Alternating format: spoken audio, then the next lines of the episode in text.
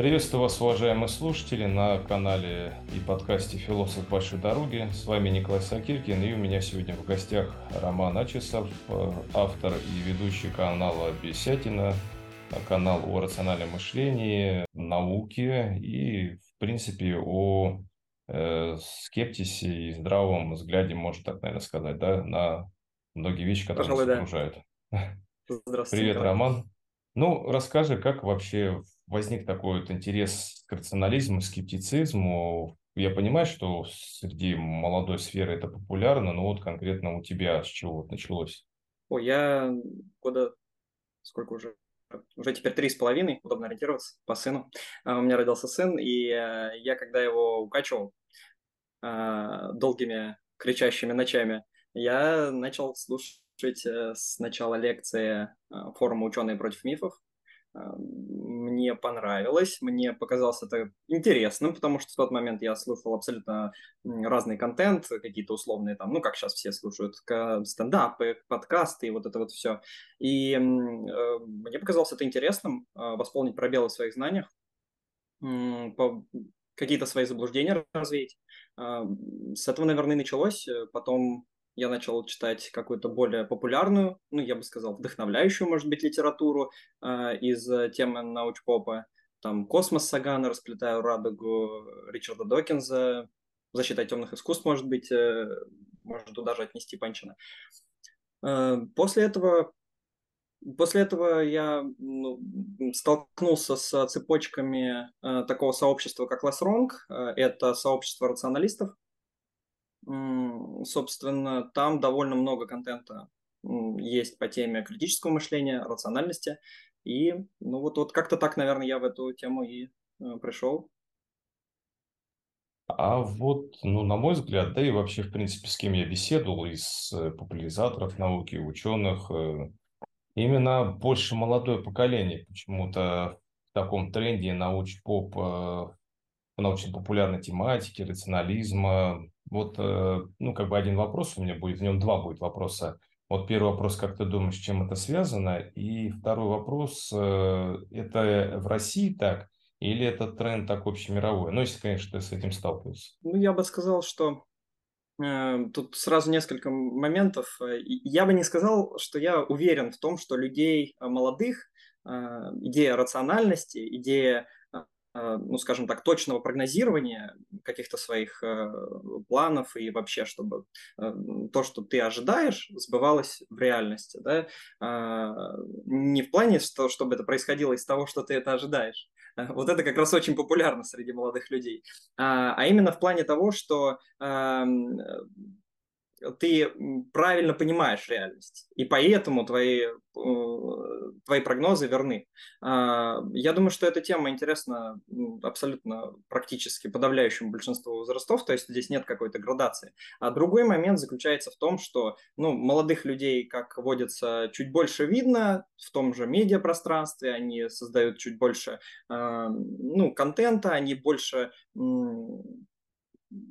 проявляют себя в медиасфере, у них есть такое желание проявить себя в какой-то медиасфере, поэтому, может быть, есть такой перекос, и создается ощущение, что тема рациональности, там, да, еще отдельный, конечно, момент – что э, это тот момент, когда люди знакомятся с э, различными тематиками. И здесь уже абсолютно неважно, э, тема ли это там каких-то научно-популярных тем или наоборот эзотерических тем. Потому что если мы посмотрим, если такой перекос в других ну, можно ли назвать это субкультурой, ну, в общем, в других сферах увлечений, то мы тоже увидим такой интерес, что почему-то молодые люди как-то больше проявляются в этих э, э тематиках. Эм, и это ровно потому, что, ну, новообращенный всегда фанатик, да, то есть э, их взгляды наиболее яркие, они наиболее выпирают, они э, э, скажем так, они на, каком-то, на какой-то стороне полюса находятся, и поэтому э, их так ярко видно, заметно. Ну, то есть я, я не думаю, что это в действительности так, что просто почему-то молодые люди больше увлекаются там, идеей того, что как, как мыслить-то нормально. Нет, у нас сейчас культ продуктивности, мне кажется, он, в общем на абсолютно всех э, для абсолютно всех возрастов. Э. Поэтому вот единственный момент, что это просто больше видно. Так кажется, я бы сказал. Мне кажется, что это, это так. Ну, то есть это стереотип, да. Я почему спрашиваю, потому что вот, э, казалось бы, да, советское общество, которое э, пропагандировало атеизм, э, ну, как бы там научный коммунизм, оно было достаточно ну, такое, ну, породило очень много лженаучных, околонаучных направлений у нас, в частности, да, там, связанных с поисками снежного человека, биополей, НЛО, это публиковалось и даже тиражировалось в газетах, там писалось о там, неземных цивилизациях, при том откровенных, так вот даже советских изданиях. А современные, ну, как бы в России, условно также, опять-таки, все скажем, здесь э, большое влияние было религиозных кругов, там везде маячат у нас э, новости, связанные с русской православной церковью, но при этом молодежь, наоборот, ну, по крайней мере, взять по блогерам, да, там очень много блогеров среди молодежи, которые вот занимаются таким достаточно вот, там исследованием там атеизма, науки, и вот почему-то такое складывается впечатление. Ну, то есть ты как бы считаешь, что это больше связано даже больше с медийностью, возможность просто выразить свои э, мысли в медийной сфере, да? А, тут два основных компонента. Первый компонент связан с тем, что, ну, на, на мой взгляд, да, что, во-первых, а, убеждения людей а, не всегда являются тем, на что они опираются при принятии решений. И есть такой тип человеческих убеждений, который условно называется убеждение как одежда. А, то есть как такой синий костюмчик. Да? Вот мы синие, они зеленые. И э, в большой степени, когда мы говорим о том, что на каких-то больших, эм, скажем так, идеологических проектах, а, то когда мы говорим, что у нас там целая страна а, атеисты и рационалисты, это мы лишь говорим о том, что они в обществе, собственно, что делают? Они в обществе проявляют, что вот смотрите, я в синем костюме, я, то есть со всеми, я свой, я с вами, вот, но они не опираются на эти убеждения как на то, исходя из чего они действуют, исходя из, из чего они принимают решения. То есть, да, они говорят так, э, как будто бы это правда, но а, это как с драконом да Сагана. То есть э, человек э, говорит о том, что у него есть некоторые убеждения, о том, что он там рационалист, атеист или еще что-то, но действуют иначе. А, поэтому я бы не сказал, что в, в этом смысле а, одежда, да, в Советском Союзе она была вот такая, вот она была синего цвета, да? Э, но когда в 90-е годы случилось так, что всех людей, ну, условно, раздели и все начали одеваться в разные одежды, а, получилось так, что тела-то не изменились. Э, как-то так получилось. Поэтому, может быть, я в своем блоге стараюсь э, довольно сильный акцент делать на то, что э, убеждения о критическом мышлении, о рациональности не должны быть ну, каким-то какой-то одеждой. То есть я не предлагаю людям одевать костюм. Э, мол, э, ура, здорово, мы все такие за критическое мышление. Э, тут немножечко не про это. Скорее про то, чтобы заниматься вот этой абсолютно... Ну, потому что одеть костюм довольно просто, быстро. Это здорово для самоидентификации, безусловно. Но с точки зрения того, насколько это поможет вашему условно телу, да, в этой аллегории, нет, телу поможет регулярная работа, гигиена, спать, э, да, там правильно питаться, физическую активность. Да. Ну, э, и здесь есть такая же аналогия, да, надо ну, тем, что у тебя в голове, заниматься. Ну, я, я понял, понял, о чем ты говоришь. Э, я, кстати, вот сейчас ты меня натолкнул на мысль, вернее, подтолкнул на мысль, она у меня была такая, что это тоже некая такая мода. Я этот вопрос оставил ниже, ну, давай мы к нему сейчас придем. Помнишь, mm-hmm. я там когда писал тебе вопрос, там было про организацию. А это опять-таки может быть э, мое субъективное мнение, может, я с таким столкнулся. Я писал для одного из скептис-сайтов, ну, кстати, неплохой, у меня там статья вышла, они прям и подкаст озвучили внутри этого сайта, можно, то есть озвучку послушать mm-hmm. статьи. Но при этом, как мы занимались редактированием, это было что-то с чем-то. То есть мы одну бедную статью не могли довести до ума. Было очень много редакторов. Я в одном из подкастов это тоже вспоминал.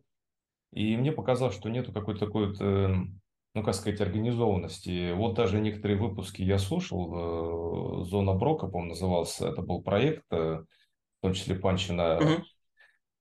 Интересная тема, но я там с чем столкнулся? В целом сейчас научпоп мне нравится, он очень крутой, там «Ученый против мифов», э, «Неземной подкаст», ну вообще там слушать интересно, вот э, Сайван ТВ тоже так вот сделаны ролики качественно, но вот эти выпуски были похожи очень на салоны, тусовки, вот мне напоминают французов постмодернистов 60-х, когда ты, ты можешь понимать постмодернизм, если только ты француз 60-х годов и сидишь вместе с ними там под курасан рассуждаешь на эти темы.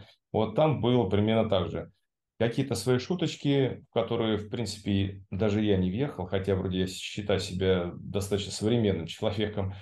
Э, часто сленг, э, то есть это такой перемешанный русский с английскими словами, это модно, понятно, это тренд, да, но чувствуется, что это вот ну, такая столичная тусовка, честно говоря. И э, как бы донести, здесь же попытка такая донести же людям, да, там, мы же что-то хотим донести, привлечь внимание, а здесь получается, что они очень далеко отошли от людей. То есть, скажем так, кто в теме, он и так будет в теме. Если я люблю науку, рационализм, то я и так буду в этой теме. Если же я, грубо говоря, не люблю, то я открою сейчас выпуск передачи, и тебя не пойму, о чем мне говорят, какие слова они употребляют какие-то вот такие вот моменты, и, скорее всего, просто человек, особенно если старшего, он закроет и скажет, да ну, пойду я лучше смотреть там РЕН-ТВ, там все очень понятно, доступно и прям вот по этой теме. Вот э, такая проблема есть, на твой взгляд, э, неорганизованности, ну, может быть, вот в молодом, там, условно говоря, молодом поколении, там, это как очень, конечно, так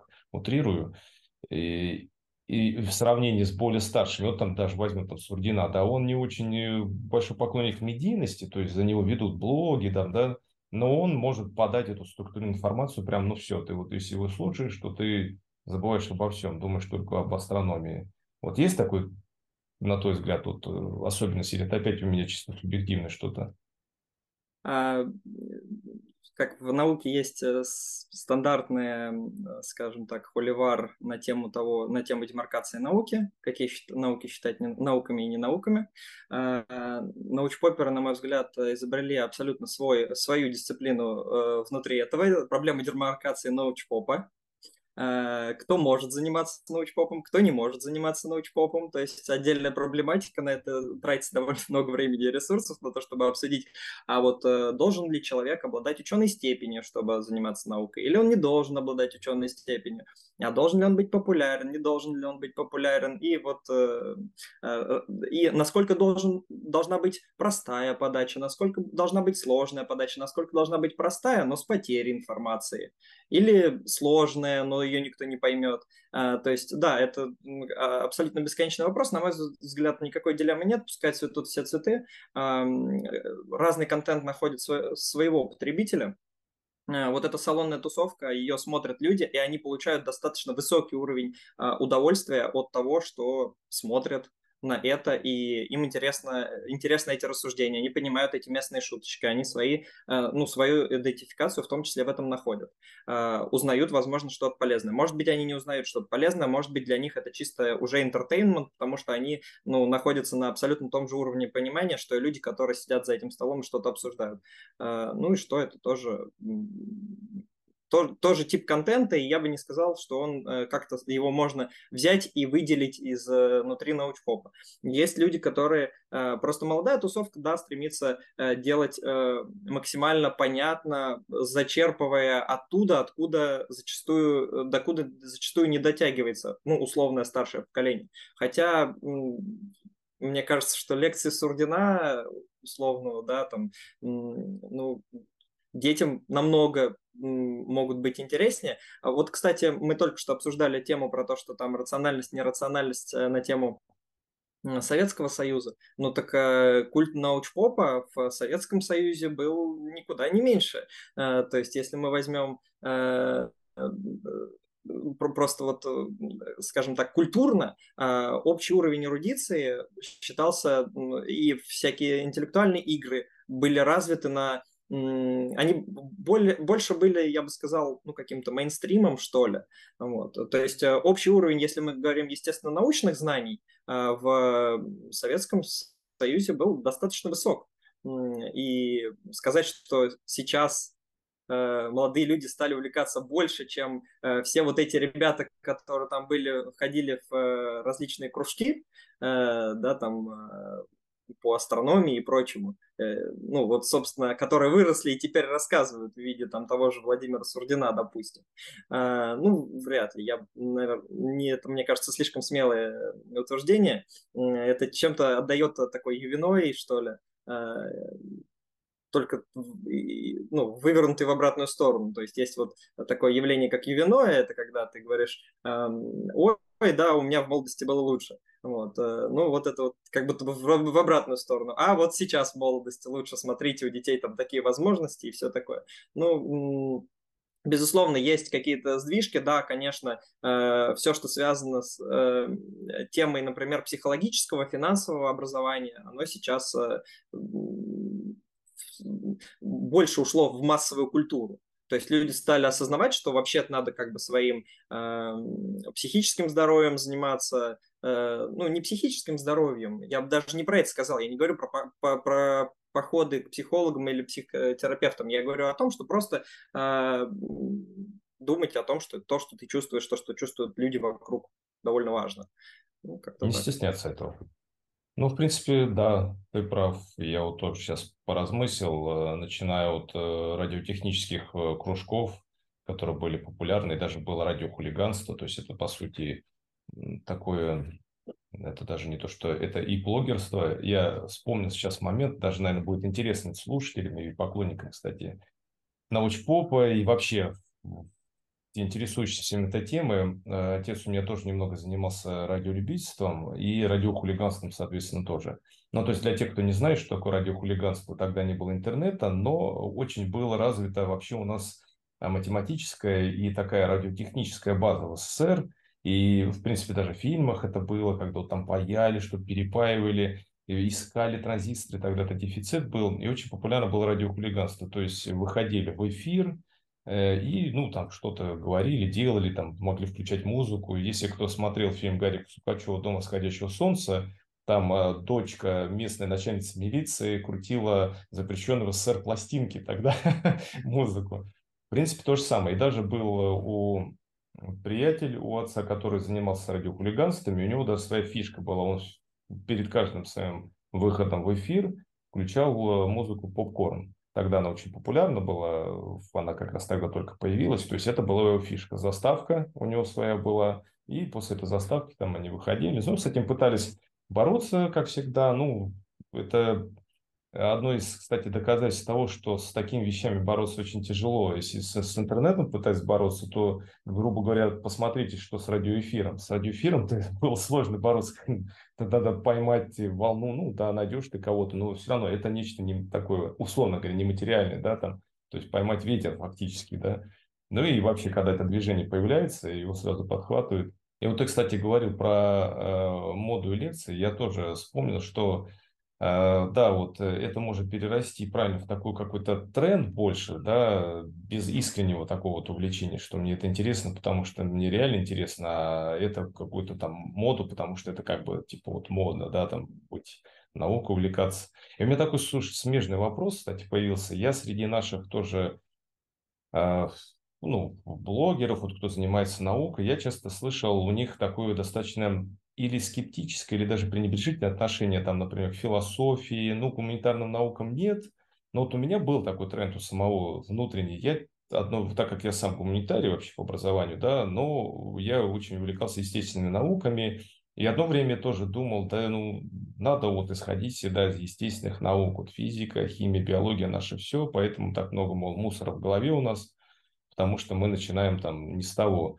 Потом себя поймал на мысли, что да не очень-то это как-то взаимосвязано, с одной стороны, потому что посмотри на тех же вот э, э, Фоменко, потом э, Остапенко, по-моему, у одного альтернативная история, у второго он там Библию даже в рамках проекта Академия трактует по-своему совершенно, даже не, не владея ни древнегреческим, ни древнееврейским, но он как бы считает своим долгом это трактовать, при том оба они вообще математики, уж э, казалось бы. Э, также, когда я был студентом, я помню, пришел на обсуждение э, доцент, молодой математик, собрал целую зал. В общем, вечер был посвящен обсуждению, стоит ли вносить православную идеологию в Конституцию, вот, что у нас должна быть своя идеология. И это тоже был представитель не наук. И я выступал оппонентом, и другие выступали оппонентом, вообще чистый гуманитарий этого всего. Я вообще учился на философа. Но вот как ты думаешь, действительно, есть ли ценность какой-то своей философии? Сейчас сразу небольшую ремарку. С некоторыми, вот я общался там с Ильей Кабановым, например, да, там, он, наоборот, видит в этом значимость. Ну, я не беру нашу такую замшелую философию, и, которая вышла из марксизма-ленинизма, кафедра, а вот в общем там, и гуманитарно. Если вообще, скажем так, какое-то действительно деление, и в чем может быть плюс гуманитарных наук, ну, так как естественных наук нам плюс понятен, да, они нам показывают о том, как мир вообще состоит, да, но ведь мы забываем, что и гуманитарные науки тоже переворачивают наши представления -то о мире, в принципе, да, там та же философия, филология, это гуманитарная наука, но насколько она занимается достаточно вообще четким, ясным явлением языком, не какими-то абстракциями, да, там, а конкретно вот она изучает, ну, история, на нее, конечно, бедняжку тут кто только не ополчился в свое время, но тем не менее, это наука, которая работает с фактами, у них своя есть там доказательная база. Вот, что ты думаешь? Я бы сначала, если позволите, ремарку по поводу э, да, моды на научпоп. Я моду на, в моде на научпоп, в неискренней моде на научпоп не вижу на самом деле ничего плохого, потому что эта неискренняя мода на научпоп, она в итоге выливается в то, что какое-то количество людей а, просто имеют возможность, э, которые уже будут искренне увлекаться, а, имеют возможность об этом узнать. А, потому что, ну, у нас все равно, мы же, э, мы же обезьянки, мы видим, что все побежали туда, и мы тоже ломанулись туда. Ну и хорошо. И в другом случае мы просто не узнаем, не увидим. Я в моде на научпоп, я не, в неискренней моде на научпоп. В, э, у нас просто есть какое-то такое немножечко отношение, что а вот люди приходят сейчас в научпоп, чтобы, например, делать деньги. Э, я не вижу в этом ничего плохого. То есть я сюда пришел за другим, но я абсолютно э, уважаю, в первую очередь вопрос не в уважаю, я понимаю полезность от тех людей, которые пришли, которые э, занимаются там э, медиа, которые профессионалы в э, там, продвижении, они могут принести очень много пользы в этой сфере, э, потому что они э, умеют правильно подавать, доносить информацию.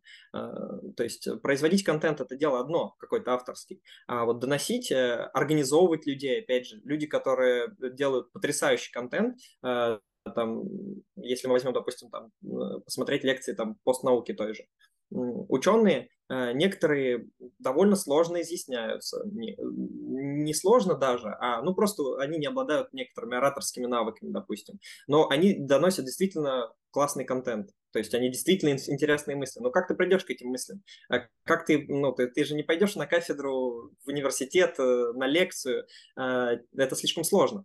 Даже не в плане образования, как вольный слушатель. Э, это довольно сложно организовать.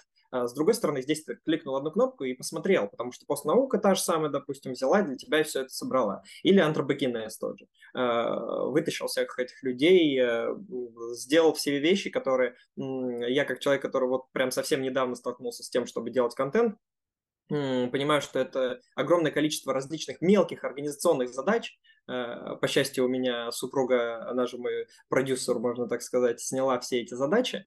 Э, ну, большую часть этих задач, там, монтаж я отдал там э, оператору, и все это по возможности раскидал. Но я понимаю, что это довольно сложно.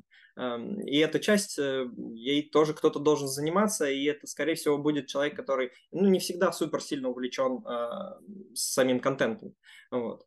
А, именно поэтому я постарался все вот так распределить, потому что я-то увлечен, вот мне интересен контент конкретно. А, если мы возьмем про, значит, вернемся к проблеме там демаркации науки, а, тут такое деление на, э, начнем с того, что гуманитарные и негуманитарные науки, на мой взгляд, это не, не, не самое удачное э, разделяющее понятие, потому что она рисует некую границу конкретно четкую, а мы наблюдаем, что большинство явлений, они скорее, ну, вообще это такой э, байесовский принцип, да, то есть мы э, наблюдаем, что большинство явлений не дискретные, а являются какой-то такой э, непрерывной величиной, э, некоторой степенью, некоторой степенью вероятности, некоторой некоторой степени уверенности или в, данном случае там некоторой степенью, ну, назовем это научностью, да, и поэтому я могу рассказать довольно много, но я, наверное, сейчас в двух словах да, а, обозначу, почему для меня, допустим, начнем с того, что, на мой взгляд, мерой научности той или иной дисциплины является ее прогностическая ценность, причем не обязательно тактическая, а может быть даже стратегическая. А, в том смысле, что если мы возьмем какую-нибудь там теоретическую физику, мы не можем сразу проверить. Но мы э, выдаем себе, скажем, такой кредит доверия, а, в том смысле, что мы обязательно это проверим. Как только у нас появится возможность, мы это обязательно, как только мы построим коллайдер нужной мощности, мы это обязательно проверим. А, это немножечко не то же самое, что транслирует часть дисциплин, которая говорит, что да нет, нас не надо проверять, нас вообще принципиально невозможно проверить, и вообще нет никаких... Э, проверка – это вообще все от лукавого. Э, при этом, э, если мы возьмем э, те же самые, условно, тот корпус, который называется гуманитарными науками, там сейчас довольно большое расслоение идет. Если мы возьмем ту же самую, например, я вот вчера общался с э, клиническим психиатром, получается, э, который рассказывал мне о том, какие вообще тренды есть в той же самой психиатрии. И если вы знаете, что большинство направлений, которые используются в психиатрии, это вот эти психологические концепции, там используются и э, ну, назовем так, э, сомнительными доказательствами крайне психоанализ, и там используется там когнитивно-поведенческая терапия и еще там ряд направлений. А, дело в том, что часть из этих направлений изначально постулирует, что мы хотим играть по вот, вот этим вот всем правилам. Давайте мы там будем вот эти проводить, э, значит, двойные слепые, э, где невозможно еще как-то. Давайте, давайте мы будем пытаться как-то понять, что у нас работает, а что у нас не работает. А часть направлений старается идти в абсолютно противоположном направлении и говорить, нет, давайте мы ничего не будем доказывать.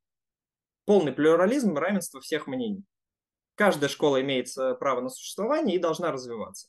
Ну, с точки зрения просто даже э, распределения ресурсов, э, не, не в смысле денег, а в смысле внимания ученых, ну, просто умных людей, которые занимаются этим и тратят на это свою жизнь, я думаю, это не совсем корректно. Вкладываться нужно в то, что более многообещающее, в то, что изначально идет в сторону большей прогностической ценности. Э, поэтому э, для меня такого деления в науках, э, там, где в науках есть что-то, что дает нам сделать правильные прогнозы, то есть это же очень практическая задача во всех сферах, неважно. Да, у нас там есть некоторые проблемы и сложности с математикой, я бы математику вообще не причислял бы к естественным наукам, ни, ни в коем случае.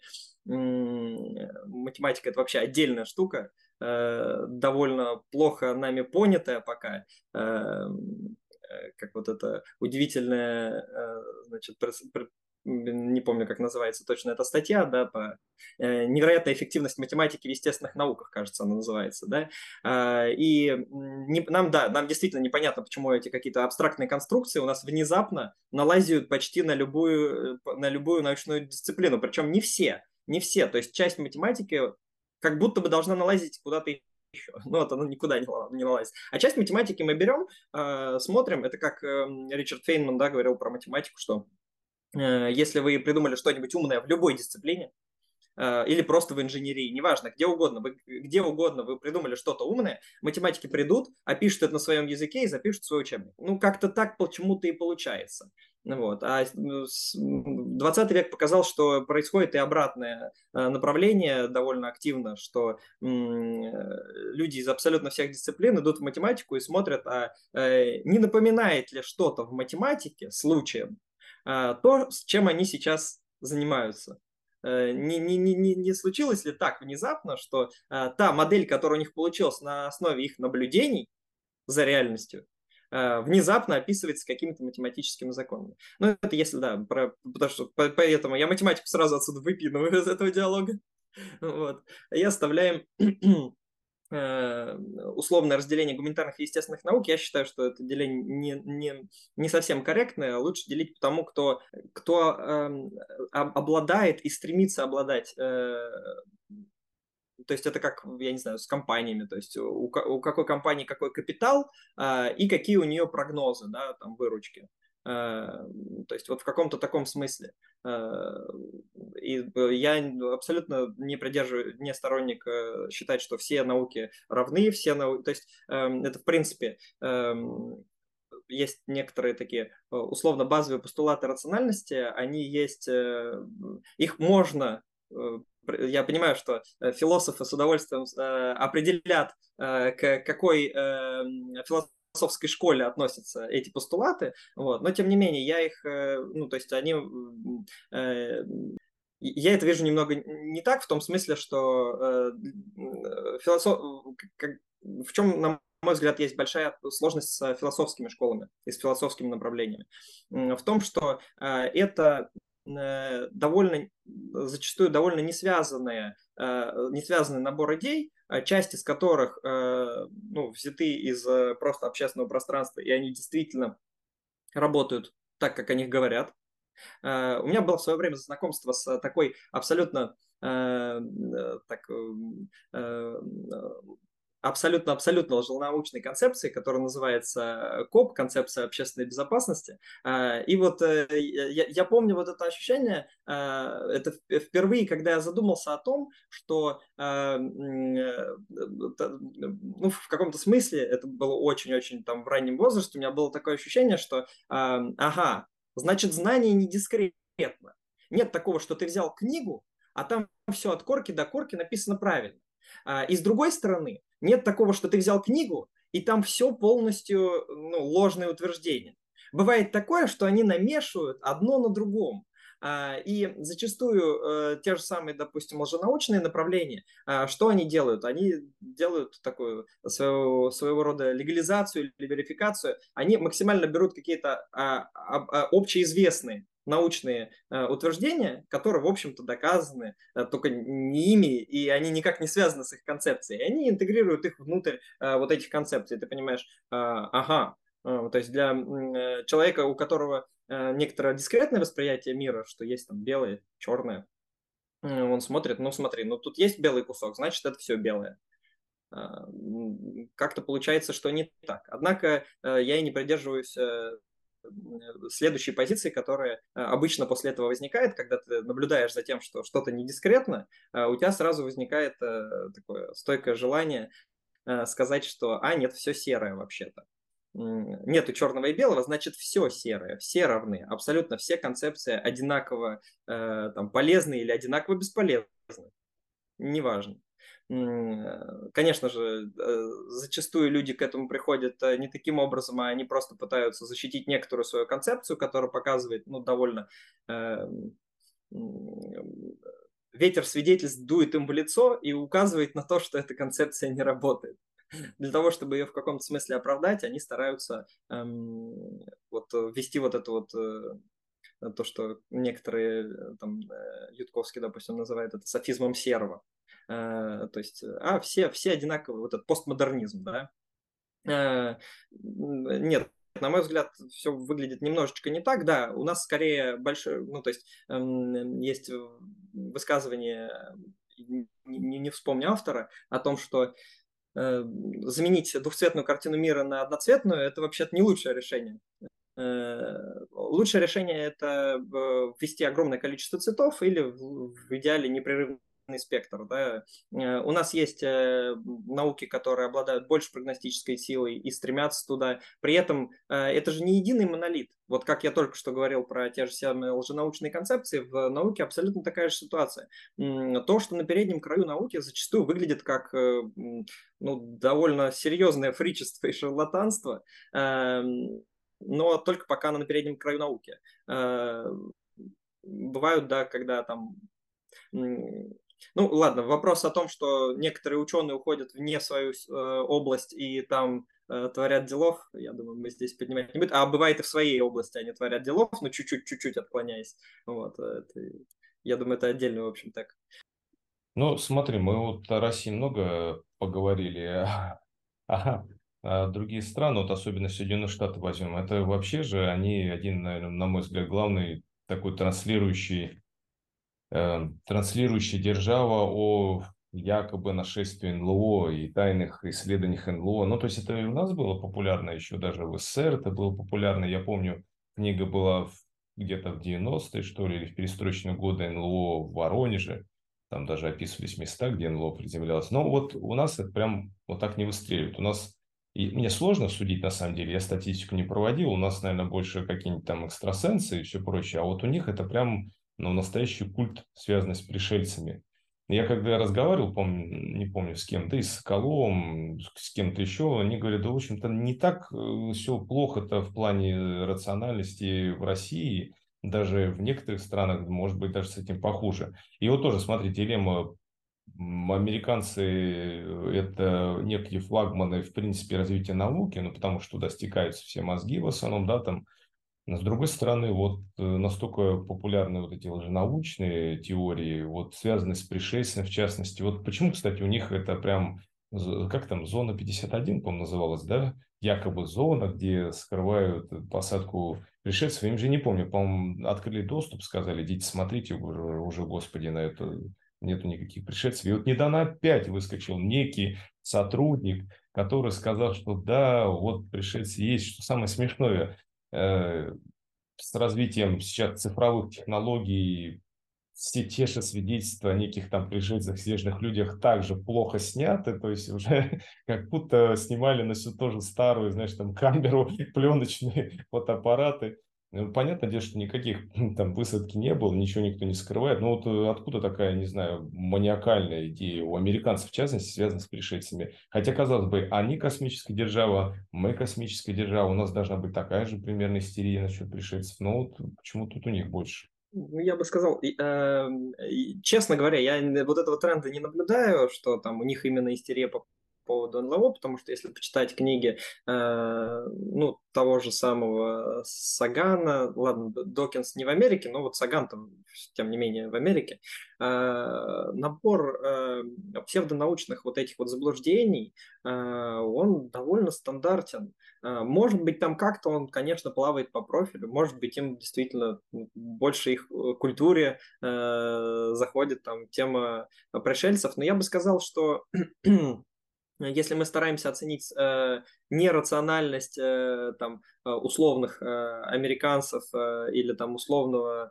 э, российского населения э, с точки зрения того, э, какое количество э, каких-то там заблуждений э, курсирует, это будет не, не совсем релевантно по той причине, что э, ну, э, количество производимого контента а, я имею в виду теорему Байеса в том смысле, что если бы тут выходило 10 фильмов, и там 10 фильмов, и из них один был, был лженаучный, ну, тогда мы могли бы как-то сравнивать. Или у нас был бы один, а там два. А, когда э, контента производится больше, ну, в том же там англоязычном Ютубе, например, э, у них в абсолютных числах однозначно будет ну, большее количество. Э, я еще не знаю, что там в Индии э, с их э, огромным там производством, кинопроизводством. Э, я сейчас беру э, кино просто как частный случай, да, э, я, я вовсе нет имею в виду, я имею в виду в целом, что есть вот это производство мемов и каких-то историй, городских легенд, то есть, если мы посмотрим количество там, городских легенд, я не думаю, что мы найдем какую-то серьезные эм, там, аномалии где-то на планете. Это, естественно, нужно понимать, э, когда вот вы писали да, этот вопрос, э, у меня первое, что возникло в голове, э, какая штука? Есть вещи, которые я условно называю ошибками мышления. Это когда у тебя различные ошибки обработки информации или получения неверной информации. То есть ты получил какую-то неправильную информацию, сделал на основе нее логически верные выводы, но вывод твой неверен, потому что информация изначально была неверно получена. А, никакой проблемы. Как только ты заменишь информацию, у тебя получится нормальный, правильный вывод. А, либо же ты неправильно как-то обрабатываешь информацию. Это тоже все к ошибкам мышления. То есть у тебя верная информация исходная, но ты неверно ее, э, то есть ты не соблюдая некоторый набор э, базовых математических, я имею в виду таких логических правил, ты ее интерпретируешь и вот приходишь к неверному выводу. Это тоже ошибка мышления, и в ней тоже нет никакой проблемы, тебе просто покажут, э, как, реш... как эта задачка решается правильно, и ты решишь ее правильно. Все вот эти вот лженаучные направления, э, большая их часть, подавляющее большинство, их популярность, связана не с, не с такими штуками. Она, они вообще никак не связаны с тем, что люди просто не знают информацию, э, просто там факт-чекинг правильно не проводят, или там просто они неправильно, там они не знают про какую-нибудь там ошибку первого рода. Проблема не в этом, э, абсолютно. Проблема в том, что в, том, что называется в психологии да, там, когнитивными искажениями. И иногда люди эти два понятия путают, интерпретируют так, что вот есть вот, вот эти вот ошибки машин. Я имею в виду, что культурные вещи, вроде там пришельцев, экстрасенсов и прочее, а, интерпретируются как некоторые ошибки мышления. Надо людям просто рассказать. От этого очень большое количество и есть, то есть даже прям такая направленность у новообращенных, про которых я вот э, да, там говорил чуть ранее, Э, что новообращенный всегда фанатик. Э, есть такая направленность, что люди сразу стараются, э, а вот надо просто людям рассказать. Это, и этого будет достаточно. Есть немножечко более фундаментальная сложность, это когнитивные искажения. Когнитивные искажения – это штуки, зашитые у нас в мозге на, на уровне железа. Это не штука, которую можно правильно подумать, и больше ее никогда не будет. Вот никак, ну, то есть я заменил какую-то информацию в своей голове, о чем-то узнал, и больше я никогда не вернусь к этому когнитивному искажению. Так не работает. Когнитивное искажение работает каждый раз, когда у тебя не хватает э, времени, внимания. Э, как только ты отвернулся, сразу ты принимаешь решение с э, вот, этим пулом когнитивных искажений. Потому что это не э, какие-то мысли, которые можно из головы вытряхнуть, это ты, собственно, непосредственно ты. Э, ты вот этот набор когнитивных искажений, да, эволюционировавший через несколько сотен миллионов лет, э, в не совсем тех условиях, в которых мы находимся там пару тысяч лет всего. То, что мы называем цивилизацией. Эволюционировали мы в абсолютно других условиях. Наш мозг для этого не предназначен. Он, он оптимизирован, он очень хорошо оптимизирован. Но немножечко для других задач. Вот, э, и в большинстве случаев он оказывается даже прав. Даже с, с этим учетом люди жизнеспособные, они, то есть, с утра могут одеть штаны, они могут ходить, они могут дышать, есть, питаться, э, но не со всеми задачами они справляются хорошо, современными. Э, и не для, не для всех задач мозг хорошо оптимизирован. А исходя из этого, когда мы говорим про отличия в рациональности там американцев, русских, африканцев, японцев, китайцев – ну, дело в том, что железо у них у всех одинаковое. У нас у всех одинаковое железо. Оно не отличается. И те штуки, через которые заходят, э, почему паттерн вот этих вот э, э, ложных убеждений, он использует, скажем так, одни и те же уязвимости в нашем мозге. Прям одни и те же. И там уже, да, культурно, туда можно насадить что угодно. Э, имеется в виду, что э, кому-то больше подходит там э, вот такой тип лженаучных убеждений, просто нравится больше, стилистически нравится. То есть это, ну, такая вкусовщина в каком-то смысле. Вот. Но все равно туда залетит, если, если над этим не работать регулярно не работать. Да, то есть здесь не получится, как все хотят, что получить какой-то эм, сейчас, по-моему, целый культ, э, это моя отдельная в каком-то смысле боль, э, культ того, чтобы какую-то получить прививку критического мышления, посмотреть какого-то конкретного там человека или там прочитать какую-то конкретную книгу, эм, вот, или как э, различные эм, биохакеры думают, что вообще съесть какую-то таблетку, и все. И не будет у тебя никаких проблем больше. Э, теперь твое критическое мышление на должном уровне, и до конца жизни ты можешь расслабиться, ты никогда не будешь заблуждаться, э, ты будешь всегда... Ну, проблема в том, что гораздо себя проще убедить в том, что ты и так думаешь правильно, потому что мозг твой для этого оптимизирован, вот для этого он подходит, э, потому что мы развивались в условиях вот этих вот бесконечных споров, И для этого внутри племени, для этого мозг прекрасно оптимизирован. Да, он э, может доказать, что правда то, что у тебя в голове.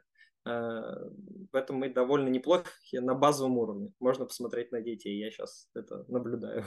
Кстати, напомнили мне по этому поводу, я тоже интересующий человек наукой, критически мыслящий, но как-то попал на ну, знакомой жены, там предложила в связи там, с, с болезнью, с одной сдать анализы, вроде как хорошие, новое там направление какое-то, принципе, если бы я, может, почитал об этом побольше направлений, я, может, не стал бы сдавать анализ. Но мы сдали анализ крови, и там выискали, ну, сейчас не буду объяснять, там ничего такого нету страшного, чего-то там, конечно, кроме как траты денег, он достаточно дорогой. И потом, когда я там прикинул причину, они там выискивали, очень достаточно странную, связанную с вот модно, например, там грибами, вот внутренними какими-то такое все. И я столкнулся, думал, боже ты мой, это же надо, мне уже как, какой опыт у меня в этом, я попался на, на эту вот удочку, хотя казалось бы, да, вот что там, мы же все прекрасно там э, ориентируемся, обсуждаем вопросы лженауки, там уже медицины, и хоп, попадаем все равно на какие-то эти, ну, это, в принципе, да, это как бы нормальное явление. А вот давай сейчас от этого отойдем, от науки. У, у, у вас был э, выпуск с Алексеем Водовозом, да, про чай? И угу. про чай как раз вы говорили, что такой носит его свой утилитарный характер, то есть нравится сама атрибутика, да.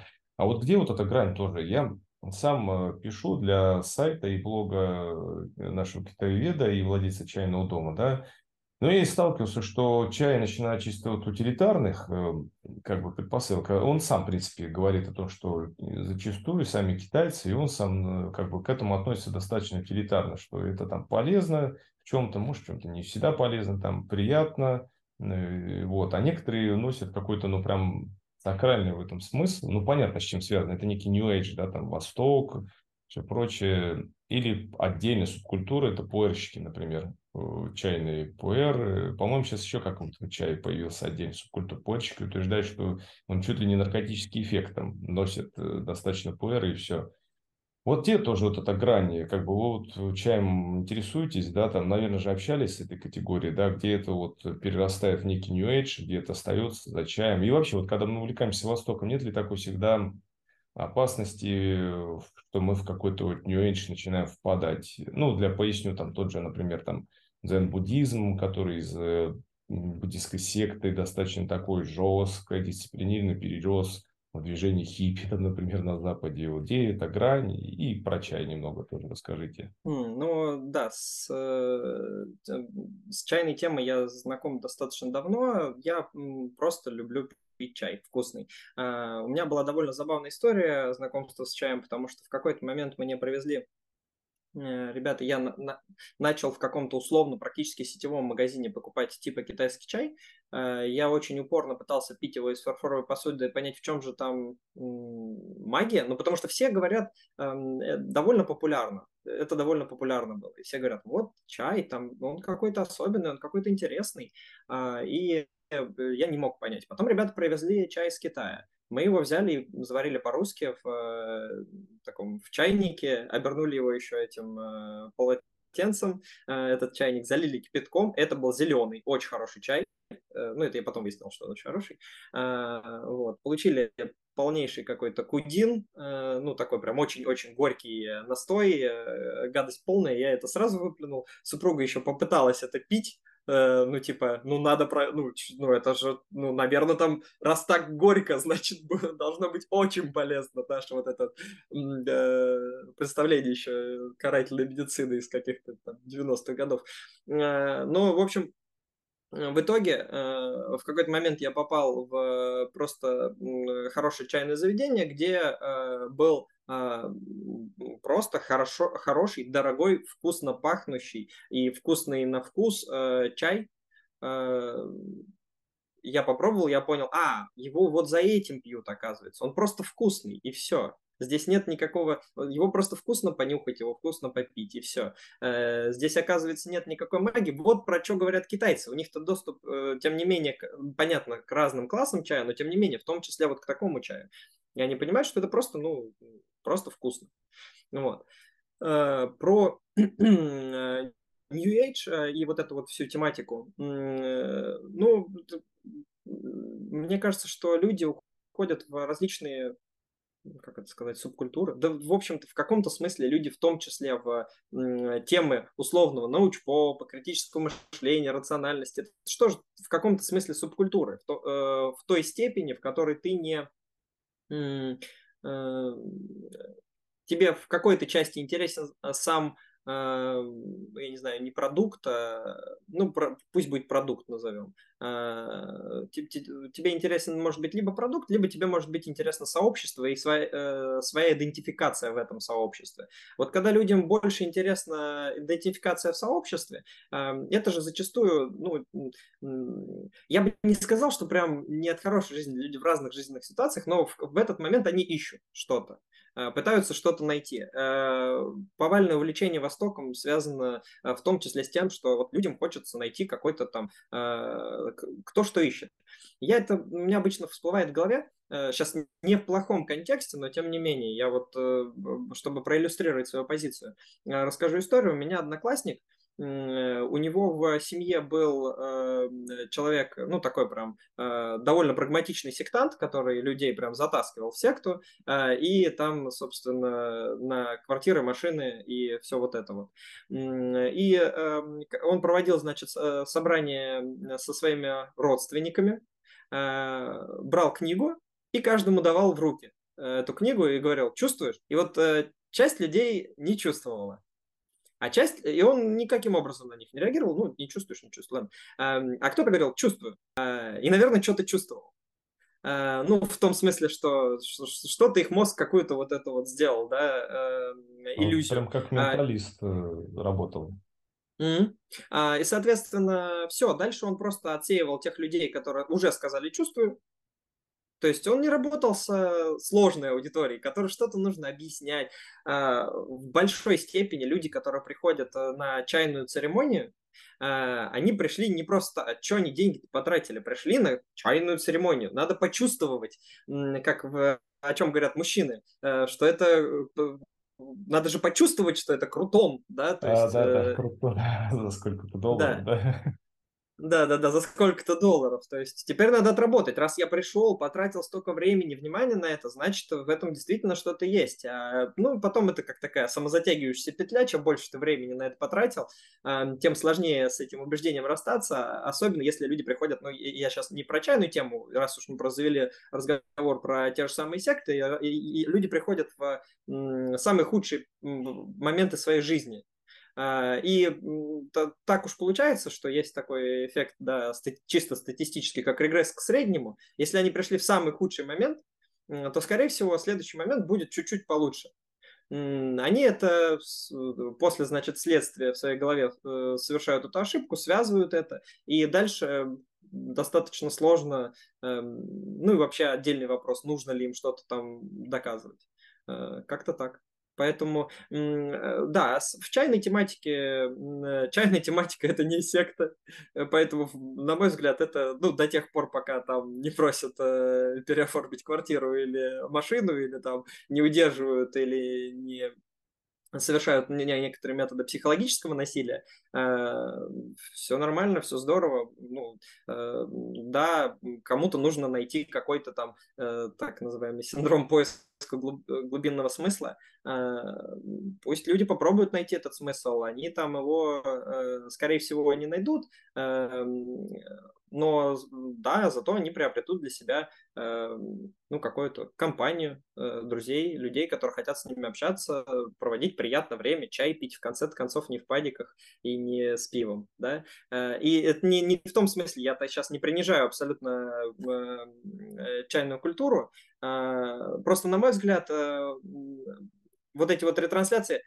э, в большой степени смысл New Age э, был в том, что мы берем какие-то э, штуки, которые существуют в одной культуре, и к которой там относятся люди абсолютно спокойно, и которые там не видят никакого ну, глубинного смысла, а, и переносим в другую культуру, а, где люди начинают... Э, у меня такой пример сразу в голове всплывает.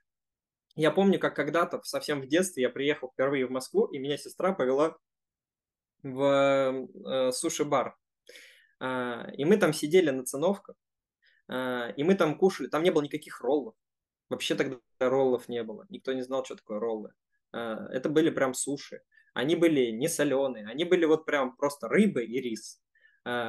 И вот мы это кушали, это было что-то очень необычное, очень классное. Люди хотят экзотику, ну просто есть спрос на экзотику люди хотят покупать экзотику. Я понимаю, почему, а, если мы возьмем там Москву, Питер, в основном больше, большая часть э, чайных заведений это какие-то ну, места, где пытаются показать как раз экзотику. Потому что люди, ну, покупают экзотику, это, это абсолютно нормально. Хуже, когда начинают там какие-то кальяны туда вводить. Э, хорошо еще пока караоке в чайный не вводят. Э, поэтому, э, да, я думаю, что просто это все, если чай и чайная тематика в России будет развиваться, именно вот китайская вот эта культура, а, то я думаю, что это все в каком-то смысле успокоится и приобретет э, более... Потому что если мы посмотрим, где, э, как сейчас э, для людей выглядят роллы и суши, ну, они выглядят совершенно по-другому. Они вписались в ну, общий культурный код. Уже никто не скажет, что роллы это что-то японское. Не, не, роллы это русское чисто. Там, блин, уже сейчас э, чуть ли не оливье туда заворачивают.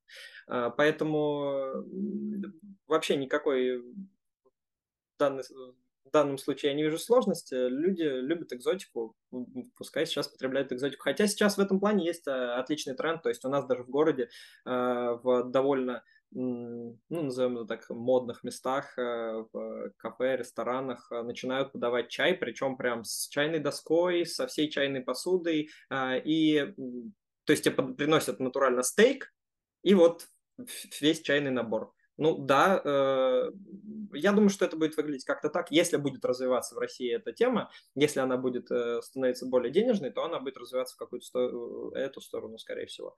Ну а пока людям э, просто для людей китайская чайная церемония это вот как для нас, э, как когда-то мы заварили вот этот кудин и пытались почувствовать. Ну да, люди любят экзотику. В этом плане, кстати, про экзотику мы заговорили. Мне кажется, вообще как бы такая на восток она уже ушла. Ну, только если не брать частности, как в виде там китайской там чайной церемонии, а так в целом я так тренер по смешанным единоборствам, я сталкивался и сам занимаюсь единоборствами, и уже как бы восточные, как раньше, то есть э, единоборств такого нет э, сейчас у тренда, если мы говорим о Востоке и там восточной мистике ну, они есть, понятное дело, они будут популярны, так как это спорт определенный. Но больше сейчас вот, вот если говорить об этом, об этих видах спорта, то там сейчас вот тренд более к практичности. Э, вернулись вот к какому-то более понятному бокс, смешанное единоборство, там тайский бокс, то есть вот он есть результат, вот он есть э, с минимальными какими-то атрибутиками, хотя они есть. И мне сразу вспомнилось про Восток тоже когда вы заговорили про роллы, да, то есть это некое воссоздание, то, как мы Восток представляем. У, меня был выпуск совместный с ведущим канала «Объективный взгляд». Может, вы такой видели тоже, кстати, неплохой канал, я брошу. Вот мы с ним делали. Он, да, кстати, да, тоже, видел. он тоже тренер спортивный, между прочим. И у, у нас был про йогу, в частности. И то, что мы представление имеем о йоге, это как бы такого создания на самом деле то, как бы мы хотели видеть его. И боевое искусство то же самое. Э, и часть отчасти вот эти вот восточные атрибутики в виде чая, там, роллов, э, это тоже такое создание. Я многим пытаюсь как бы рассказать, что там э, в том виде, в каком мы знаем карате, вообще создано в 20 веке было, 20-30-е годы. Айкидо это вообще было 20-е годы, создано 20-го столетия. Это не древний вообще вид единоборств. Тэквондо 50-е годы, 20 века было создано. То есть э, они все даже младше обычного английского бокса на столетие. Но атрибут вот этот есть некий, это традиция, это, дескать, не традиция. Ну, там понятно, с какой целью, но сейчас вот более как бы практичному такому результату хотят тут э, прийти. Вот я сейчас уже не вижу такого дикого обожествления Востока. Ну, как бы это нормально, в принципе, почему и нет. А вот э, я немножко тут ушел в свою тему, я там много тоже про это могу рассказать. Э, фантастика, как, кстати, дружите, нет, потому что наука, фантастика, вот она часто переплетается. Нравится вообще этот жанр, читаете? я скажу, наверное, положа руку на сердце, что хорошую фантастику, прям хорошую фантастику, ну, у меня есть некоторое представление о том, что я считаю хорошей фантастикой. А хорошую фантастику я читал очень мало, практически не читал. Можно сказать, что не читал. Я читал, может быть, э, из прям вот того, что я бы отнес к хорошей фантастике задним числом, это Азимова. А, там такая подарочная была книжечка «Я робот» сборник огромный э, со всеми всеми всеми связанными с э, роботами рассказами и э, повествованиями. А, если мы возьмем э, в остальном, ну, я читал, я не буду упоминать, не хочу никого обижать, э, я читал много разной э, российской фантастики, ну, например, из из, скажем так, того, что можно отнести ближе к Золотому фонду, я там читал Стругацких, немножечко, не, это, наверное, не, не мой автор, не, не мои авторы, скажем так, в каком-то смысле. Но э, если брать вот, э, там я много читал современных авторов, довольно популярных, а, я бы, наверное, сейчас задним числом не отнес это к... Я просто, когда я столкнулся впервые, эм, у меня появилась такая идея, э, я решил собрать книги э, научно-фантастические, которые э, в среднем люди считают чем-то выдающимся. И сделал это на нескольких площадках. У меня сейчас и в Телеграм-канале до сих пор есть этот список, который в том числе и люди накидали. И там только научная фантастика.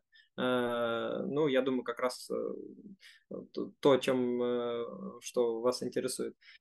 И там собрал, ну, таких прям совсем-совсем столпов фантастики, вот как раз уровня там Азимова, Хайнлайн. Эм, у меня была идея, что им надо, надо бы прочитать как можно больше из этой библиотеки. Я прочитал Азимова, я понял, что, ага, понятно, ну, в целом, значит, я... Что-то я не то до этого читал. У меня вот такое ощущение возникло. Вот. И я понял, что, наверное, в этом списке, раз он стоит, вот он еще там и не первый, э, наверное, в этом списке ну, довольно хорошо написанная литература. Э, по несчастью или по счастью, я не знаю, как это сказать, в общем, э, в этот же момент я начал Э, активно читать э, научно-популярные книги. Э, коих список я тоже собрал довольно внушительный. И вот я до сих пор не могу оторваться и вклинить. Я, хотя я казалось бы, я читаю сейчас параллельно обычно по две книжки, и я мог бы так, ну, параллельно читать э, что-то из научной фантастики, что-то из э, научпопа, э, ну, как-то так вот не получается у меня. Слишком... Э, у меня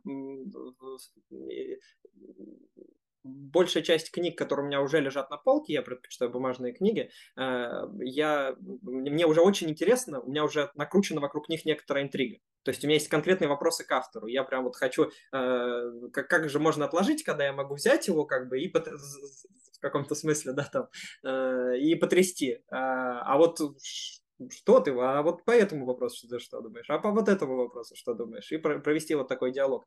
Поэтому, опять же, к сожалению или к счастью, на текущий момент э, я... Мне нравится, скажем так, мне нравится, но я не пробовал. Да? Вот в каком-то смысле. Да? Ну, можно так сказать. Я считаю, что научная фантастика это в каком-то смысле это Э, ну, почти э, близко к тому, что можно назвать верхом литературы. Да, любая литература – это дело вкуса, безусловно. Но э, я хотел бы отметить, что э, та литература, которая написана ну, 300 лет назад, например, 300, и, и, и есть еще и дальше, ну, есть чуть-чуть поближе. Вот, например, я помню, мы слушали в виде аудиокниги, но тем не менее, Брэма Стокера «Дракулу». А, ты слушаешь и понимаешь, что то, как писали тогда, ну, довольно сильно устарело. Э, смыслы и идеи, э, ну, люди не стали э, там умнее, это я не про это. А, просто люди немножечко оптимизировали а, то, как нужно вести повествование. Оно само выточилось вокруг, ну, то есть эм, я имею в виду, что при прочих равных Какая-нибудь э, Дарья Донцова, судя по всему, больше знает про то, как заинтересовать человека. Э, может быть, мысли у нее, ну, не, не настолько, э, да, там, глубокие, но она, и не то чтобы она как-то научилась, а просто потому что она, в свою очередь, читала там литературу прошлых поколений, и в каком-то смысле это аккумулируется, и она видит, что, ну, условно, заходит публике. Э, то есть это такая оптимизация, игра на читателя. И научная фантастика здесь это такое в каком-то смысле сочетание и э, ну, глубины мысли, глубины повествования, и при этом это уже такой оптимизированный продукт. Э, больш, большая часть вот этого золотого фонда научной фантастики написана в конце 20 э, века. Э, то есть, ну, это вот прям свежачок в каком-то смысле. Да, Я думаю, что через золотой... 50 лет да, я думаю, что через 50 лет напишут что-то еще гораздо более а, круто оптимизированное, и наверняка будут люди, которые будут погружаться в том числе вот в такую глубину мыслей. Это будет здорово, я бы, я бы с удовольствием прочитал то, что будет через 50, через 100 лет. Я думаю, будет еще круче. Потому что если мы посмотрим на него, безусловно, вот эти первые там фильмы, Э, они обладают и, а, и, и они могут обладать и глубиной мысли, э, которую туда закладывает автор, но они всегда а, ограничены а, тем ну, способом выражения.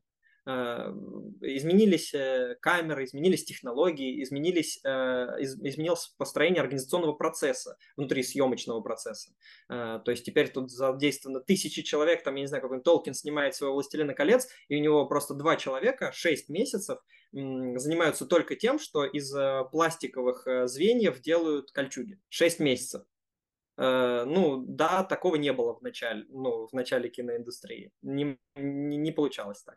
Э, хотя мысли, может быть, были ну, столь же или даже более глубокие. Это не принципиальный момент. Вот. Э, поэтому я думаю, что и в литературе какой-то такой тренд есть. Поэтому научная фантастика однозначно это очень классно. Это то, что надо читать. Ну, вот видите, это опять как, какой какой-то, мы тут э, пару минут назад беседовали о том, что есть убеждение как одеяние, я вот говорю, надо читать, но не читаю. А, ну, потому что мне интересно другое, ну, мне больше интересно другое. Я не скажу, что, я, если бы, конечно бы, если бы у меня было неограниченное количество времени в жизни, то я бы сделал выбор однозначно, я бы выбрал и то, и другое.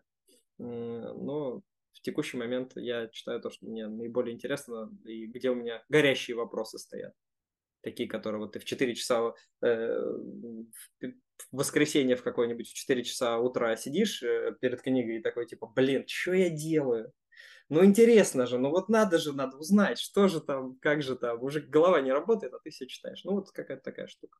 Ну, я, я понимаю, о чем, о чем вы говорите. И у меня был бзик одно время в фантастике только на научности, то есть я прям как-то ну, громко будет сказано, не презирал, конечно, нет, но так относился свысока вот на космооперы, фэнтезийные, при том, при том, что сами-то многие сюжеты из этих областей на самом деле мне нравились. Я даже, когда я сам тоже пишу фантастику и пишу для сайта о фантастике мы пишем, и я поймался на мысли, я-то сам, кстати, пишу-то не научно достаточно фантастику. Ну, это, это опять-таки грань настолько тонкая. Вот Брэдбери относят к научной фантастике. Хотя и сам Брэдбери говорил, и мы у него не найдем ни одного там научно-фантастического произведения. Ну, на не найдем, конечно, но э, или рассказы, и если крупную форму взять, то это только, наверное, 451 градус по Фаренгейту.